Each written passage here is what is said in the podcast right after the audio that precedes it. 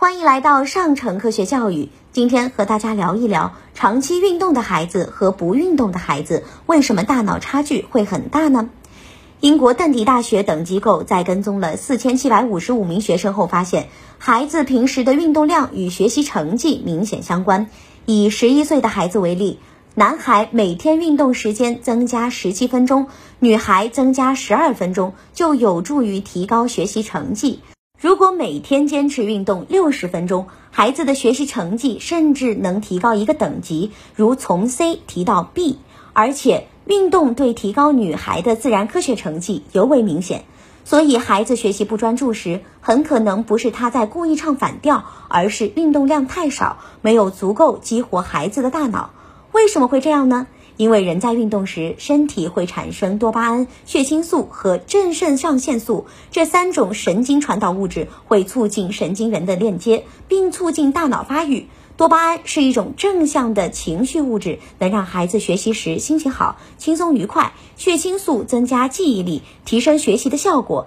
正肾上腺素则会提高孩子的专注力。科学家拿小白鼠做实验，发现运动老鼠负责记忆的海马体比不运动老鼠的大了百分之十五，重了百分之九。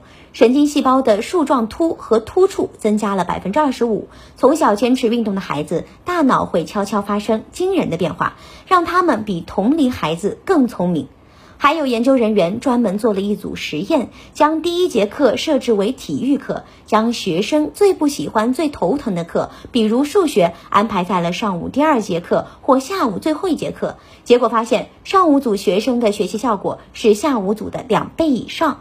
这是因为早上运动完的神经传导物质，上午上课时还留在大脑里，但是到下午时已经消耗殆尽了。也就是说，刚运动完去学习是孩子注意力最集中的时候，学习的效果也更好。这给了我们什么启示呢？